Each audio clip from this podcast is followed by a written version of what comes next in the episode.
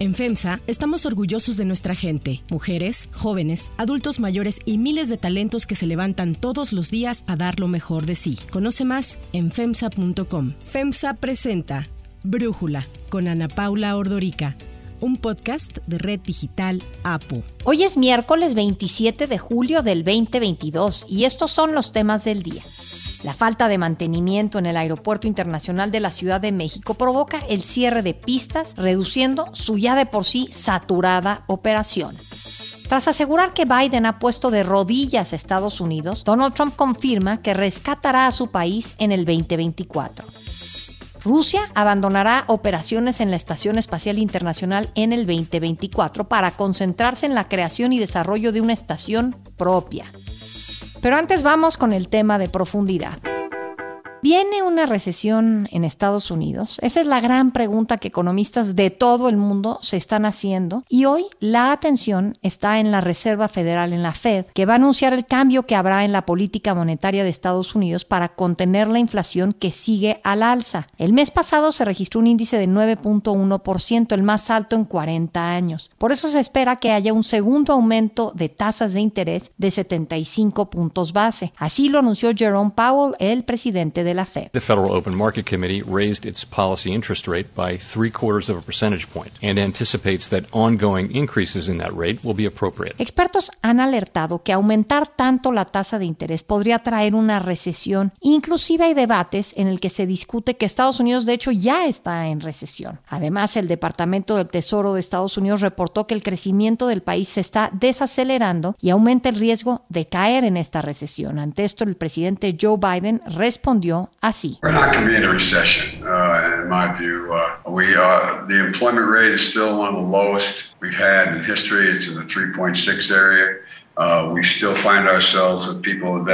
Para que se considere que una economía está en recesión, el Producto Interno Bruto debe contraerse dos trimestres consecutivos. Hay opiniones más flexibles en las que ven una recesión como un periodo en donde se reduce la actividad económica generalizada y se da fin a ella cuando se registra crecimiento. En promedio, las recesiones ocurridas después de la Segunda Guerra Mundial han durado poco más de 10 meses. La última fue en el año 2020 y fue ocasionada por la pandemia de COVID que duró solo dos meses. La Oficina Nacional de Investigación Económica, una organización estadounidense sin fines de lucro, es la base para saber cuándo empiezan y cuándo terminan las recesiones. Sin embargo, sus análisis, por ser tan certeros y detallados, pueden tardar meses para definir si una economía está ya en retroceso Ahora, si volteamos a ver a China, la segunda economía más grande del mundo, también la está pasando mal, ya que se contrajo 2.6% en el último trimestre por la crisis en su sector inmobiliario y por su estrategia de cero COVID. Until the current outbreak, China has managed to maintain a low number of deaths and infections according to the official data. The country's overall policy of zero COVID remains in place and people testing positive still face quarantine or hospital. China está intentando de todo para poder recuperarse. Según un reporte oficial estadounidense, el gobierno chino buscó infiltrarse en la Fed reclutando personal de la institución para saber los movimientos económicos del país. El FMI publicó sus proyecciones de crecimiento económico mundial por la altísima inflación, la desaceleración en las economías mundiales, el COVID y la invasión de Rusia a Ucrania. El FMI contrajo el índice de 3.6 a 3.2% para el 2022 y de 3.6 a 2.9 para el 2023. Pierre Olivier Gourinchas, director del FMI, también advirtió que la producción mundial podría reducirse en el 2023, pasando del 3.6 al 2.9 índice similar al del 2019. Además recalcó que la economía mundial se está tambaleando al borde de una recesión solo dos años después de la más reciente. Esto podría llevar a una de las peores situaciones económicas del último medio siglo. The world's three largest economies, the US,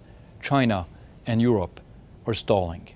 Many of the downside risks we identified in the April World Economic Outlook are now materializing. Sobre México, el FMI mejoró el pronóstico de crecimiento para este año de 2 a 2.4%, cifras más altas que la expectativa del Banco de México, que es del 2.2%. Sin embargo, el FMI dijo que se podría recortar este índice para el 2023 de 2.7 a 1.2% como consecuencia de la esperada contracción económica estadounidense. La agencia Moody's tampoco pinta un panorama positivo para México, anticipó una potencial caída de 1.7% del PIB por lo que advirtió que México podría tener una recesión en el 2023. Moody's agregó que el desempleo empezará a aumentar a finales de este 2022 y prevé también que México salga de recesión en el 2024 y se logre la inflación del 3% que México tiene como objetivo hasta ese año, hasta el 2024. El FMI teme que si los precios continúan aumentando drásticamente podrían causar una estanflación mundial. Sin embargo, las perspectivas sobre inflación son inciertas. Se espera que tras el anuncio de hoy de la Fed, el índice inflacionario de este mes disminuya en Estados Unidos. Para ello va a ayudar que los precios de las gasolinas estén bajando, pero no ayuda tanto que mercados como el de la vivienda continúan con altos costos, sobre todo en el rubro de alquileres.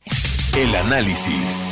Para profundizar más en el tema, le agradezco a Gabriel Casillas, economista en jefe para Latinoamérica de Barclays, platicar con nosotros. Gabriel, a ver, decíamos que una recesión son dos trimestres consecutivos en donde el PIB cae, pero esta es una definición que parece que es nada más para nosotros en los medios de comunicación, pero para los economistas eh, no es tan sencilla la situación, ¿no? Como bien decías al principio, estamos viendo inflaciones en países desarrollados que no habíamos visto desde los 80s. Parece que estuviéramos como en los 80s, ¿no? Está Top Gun en el cine, Karate Kid en la tele, etcétera. Pero concentrándome en la pregunta que me haces, efectivamente, dos trimestres consecutivos con tasa negativa es lo que algunos llaman recesión técnica, pero efectivamente esa no es la mejor definición, porque como tú bien mencionaste hace rato, la definición un poco más amplia, una recesión está caracterizada por una caída profunda, una caída generalizada de la actividad económica, y entonces normalmente se caracteriza con tres cosas, duración, profundidad y difusión. Es decir, que tiene que ser realmente difundida a través de muchos sectores de la economía. Y en este caso, en el caso de Estados Unidos, con estos prácticamente casi dos trimestres consecutivos negativos, yo no creo que podamos caracterizarla de recesión y no creo que el comité que hace este fechado de ciclos en la Agencia de Investigación Económica lo vaya a hacer. Entonces yo no creo que estemos ya en recesión, pero sí definitivamente, pues sí, sí hemos visto datos débiles y donde sí, al menos en el equipo de análisis económico de Barclays, sí vemos una recesión en Europa. Esa sí la vemos. Lo demás todavía es incierto y tiene mucho que ver con lo que tú comentabas de qué tanto los bancos centrales van a tener que aumentar la tasa para atajar la inflación, tanto que a diferencia del pasado en donde veíamos pues que cualquier eh, cifra débil los bancos centrales paraban o inclusive comenzaban una, un ciclo de baja de tasas, en esta ocasión parece que no va a ser el caso, que realmente van a tener que atajar la inflación, van a tener que subir las tasas a pesar de datos que muestren algo de debilidad y eso es lo que nos podría llevar a una recesión en los Estados Unidos y probablemente mundial. Ahora, ¿por qué sientes que es más probable que Europa entre en recesión a diferencia de el escepticismo de qué pase en Estados Unidos, Gabriel? Bueno, yo creo que son eh, principalmente tres cosas. La más importante, sin duda, es la guerra en Ucrania, en donde pues el gobierno ruso ha eh, hecho uso bélico del gas, donde pues por ejemplo ahora que estuvo en reparación este gasoducto Nord Stream 1, eh, a la hora de regresar a operaciones, no regresó al 100%, sino regresó a 40% y ha habido amenazas de que podrían cortar este suministro. Entonces, la importancia y la dependencia que tiene la eurozona en gas y pues la dificultad de encontrar fuentes alternas de combustibles, ¿no? Ya sea traer gas licuado de Estados Unidos o otros lados o energías nucleares. Eso pues no se puede hacer de un día para otro, de una semana para otra. Esa es la razón número uno. Número dos, pues hemos visto cómo pues la economía justamente con todo este tema, pues ya las empresas han empezado a, a mandar guías un poco más pesimistas, han parado sus planes de contratación de personal, de inversión. Entonces pues eso hace que, que una parte sea, sea las expectativas de las propias empresas. Y número tres, la inflación tan alta, porque vemos una inflación en la eurozona que está por debajo de la de Estados Unidos, pero pues la verdad es muy divergente, ¿no? Vemos inflaciones por arriba, casi de doble dígito en Alemania o, en, o en Holanda, e inflaciones un poco más bajas en España o en Grecia, pero pues la inflación también tiene su contribución a la caída en el consumo, ¿no? Porque los salarios no se, pues, no se ajustan a la misma velocidad, entonces esa sería la tercera razón. Pues por eso vemos, sí vemos una recesión, una caída generalizada, profunda de la actividad económica en la eurozona eh, en este segundo semestre del año. En este tema de la inflación y el problema para la economía, sobre todo la estadounidense. Me parece que tú que vives en Estados Unidos, que estás allá en Nueva York, creo que nos puedes dar un mejor pulso de esto. Pero por un lado tienes a la Casa Blanca tratando de minimizar y de decir que las cosas están bajo control y de hablar de que está bajando los precios de la gasolina, por ejemplo. Y por el otro lado tienes a los republicanos dándose este como estos golpes de pecho diciendo que la situación está tremenda. Evidentemente pensando, me imagino, en lo que viene en noviembre, en las elecciones intermedias. ¿Dónde estaría el punto medio, Gabriel? Cuando uno tiene una plática con los republicanos, pues dicen, mira, cuando estaba el presidente anterior, Trump, no había guerras, no teníamos estos precios tan altos, no, este, no había esta inflación, la Reserva Federal inclusive este, llegó a bajar tasas, pero bueno, la verdad es que la comparación es muy injusta, ¿no? Porque por otro lado, pues, ¿quién iba a pensar que iba a haber una pandemia? ¿Quién iba a pensar que además saliendo de la peor pandemia en 100 años íbamos a entrar al peor conflicto bélico en 80 años? Y probablemente no creo que sea por el presidente demócrata, yo creo que es por la cosecha que nos dejó el presidente anterior, ¿no? Entonces, eh, de que no se hizo realmente la política adecuada para imponer ciertas cosas, ¿no? El presidente Trump, al haber dejado pues a un lado a sus aliados en Europa, pues los europeos tuvieron que tener una mayor dependencia económica de Rusia, sobre todo en el tema del gas. Tal vez si se hubiera llevado una política económica y una política eh, foránea o externa mucho más orientada a cuidar a los aliados, pues no, no tendrían esta dependencia que tienen hoy, o al menos tendrían un plan, ¿no? Hacia dónde moverse. Entonces, pues siempre es el problema de cuando se vive de manera contemporánea un fenómeno, es decir, actualmente, hoy, con el presidente Biden es que estamos viendo la alta inflación, hoy es que se está viviendo la guerra, pues mucha gente hoy juzga al presidente por lo que está pasando hoy, cuando realmente mucho lo que está pasando hoy pues es una cosecha de lo que plantó el presidente anterior, ¿no? Entonces, ese debate creo que lo conoces muy bien, así es como se sienten las cosas. Yo, yo tiendo a pensar más de carácter, pues más en este sentido, en favor de los demócratas, ¿no? Desafortunadamente se está cosechando lo bueno o lo malo que se hizo en la administración anterior y ha sido muy difícil manejarlo porque son fenómenos pues que nadie te prepara como gobernante para muchas cosas, mucho menos para una pandemia de este calibre o para un conflicto bélico de vuelta pues hace más de 80 años. ¿Y cómo ves la situación para México? Ahorita platicaba que el Fondo Monetario tiene unas expectativas un poco más optimistas que el propio Banco de México. ¿A quién le podemos hacer caso y por qué, Gabriel? El Fondo Monetario Internacional, digo, tiene un excelente grupo de economistas. Cuando lleva a cabo estos pronósticos, pues no nada más tiene sus modelos, sino la misión visita a México, platica con los economistas con Banco de México, con Hacienda, tiene fundamentos para hacerlo y más que es una actualización, digamos, fresca. Yo he estado en el terreno más optimista también en este sentido, nada más que nosotros tenemos 2%, no 2.4, ¿no? Como el fondo, como bien dices. Ahora, un punto importante es, independientemente si vemos algo de desaceleración en la economía en la segunda mitad del año, tienes dos efectos de base que te ayudan mucho. Uno, que todavía nos estamos recuperando de COVID, ¿no? A diferencia de otros países que, como Estados Unidos, que el mismo año de la pandemia se recuperaron, pues en México todavía no. Hay muchos sectores como cines, teatro, hoteles, restaurantes que todavía están en fase de recuperación, que no han llegado ni siquiera a niveles prepandemia. Y eso, pues, dado que mucha gente quiere salir, mucha gente quiere ir a restaurantes, el turismo no ha estado nada mal, esa recuperación, pues, es un efecto como, como de rebote, sigue estando este efecto rebote. Y el segundo es que recordarás que el año pasado hubo un cambio en la ley de subcontratación en México y eso, pues, desapareció muchos de los servicios corporativos que tienen un peso importante en el PIB. Eh, la caída de servicios corporativos fue de 50%. Eso nos quitó el año pasado un punto porcentual del PIB completo ese efecto de base de comparación, al ya no estar presente en el, en el tercero y cuarto trimestres de este año, pues te van a brindar un, ajuste también. No tiene tanto que ver con que la economía esté muy dinámica, sino son estos efectos aritméticos, estadísticos que van a ayudar a que crezcamos 2% o un poquito más, como dice el Fondo Monetario. Pero claramente todo esto pues está pues muy dependiente de lo que vaya a pasar con la actividad económica en Estados Unidos, que todavía no vemos recesión, aunque veamos esta llamada recesión técnica, pero no vemos este proceso generalizado de, de, de caída de la actividad económica, pero que la política monetaria restrictiva, si sigue estando presente y sigue siendo, el Fed sigue subiendo tasas de manera rápida y a un nivel bastante alto, puede causar que haya una recesión y esto pues claramente también se verá en México. Gabriel Casillas, muchísimas gracias por tu análisis y por platicar con nosotros.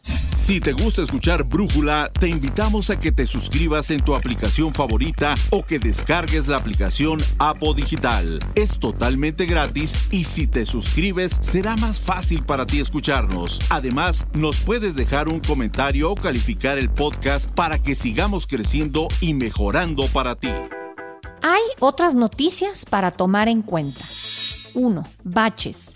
El domingo pasado se reportó un bache en una de las pistas del Aeropuerto Internacional de la Ciudad de México, lo que obligó al cierre de la pista por cerca de 10 horas, afectando más de 30 operaciones y llevando incluso a la cancelación de algunos vuelos. Especialistas han señalado que un bache en una pista de un aeropuerto internacional es un grave riesgo para sus operaciones, especialmente para la seguridad de los aviones, ya que las turbinas podrían succionar el material regado y ocasionar un accidente. Para Brújula, Fernando Gómez Suárez, experto en temas de la industria aérea, negocios y turismo, nos explica lo que pasa ante la falta de mantenimiento del aeropuerto. Es importante que la nueva administración del aeropuerto capitalino Benito Juárez considere realizar los gastos de mantenimiento, rehabilitación y conservación, sobre todo de las partes hidráulicas del mismo aeropuerto, lo que son cárcamos, lo que son desalojo de aguas pluviales en pistas de aterrizaje y sobre todo en las áreas operativas de pistas de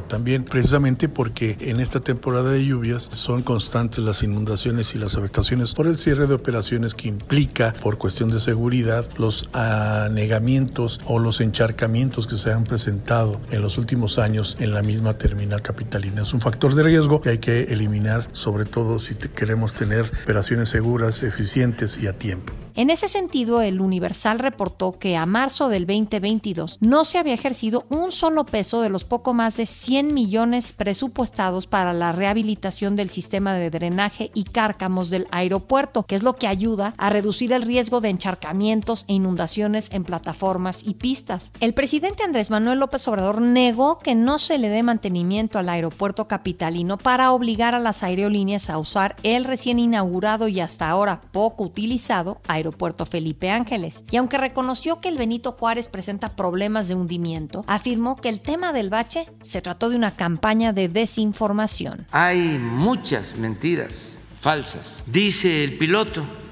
por el sonido. Eh, ofrecemos disculpas, pero nada más hay una pista en el aeropuerto de la Ciudad de México. Está cerrada la otra pista porque nos informan de que encontraron textual, ¿eh? un cráter. Entonces, a mí me llamó la atención porque acababa de estar un día antes.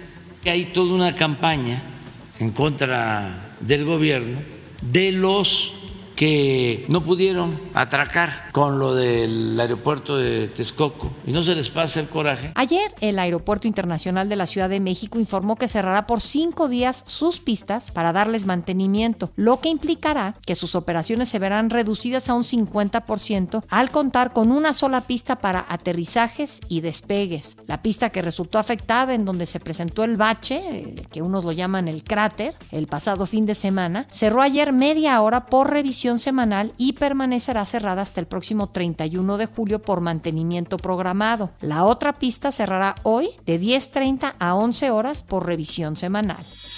2. El regreso de Trump.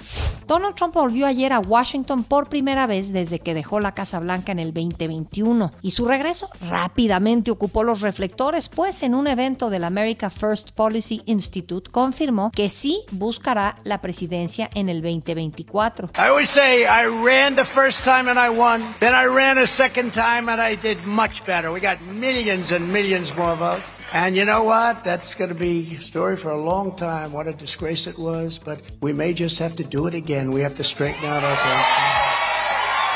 Como era de esperarse, Trump se lanzó contra Joe Biden, quien dijo ha permitido que las fronteras estén abiertas, recibiendo a miles de inmigrantes indocumentados, con una inflación nunca antes vista, con un país que se rebaja entre otras naciones por los energéticos y con altas cifras de criminalidad. Describió a Estados Unidos como un país en ruinas. But now our country has been brought to its knees.